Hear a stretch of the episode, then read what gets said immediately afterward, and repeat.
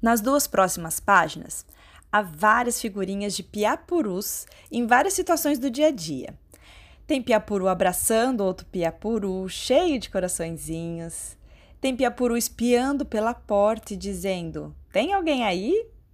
Tem piapuru meio bravo. Há um trio de piapurus tocando instrumentos musicais. Enfim, são 39 figurinhas para você recortar, destacar, colar e brincar. Estas figurinhas foram criadas por Gabriela Moraes de Souza Castro, que é formada em design gráfico e artes visuais. Ela atua como ilustradora de livros infantis desde 2016.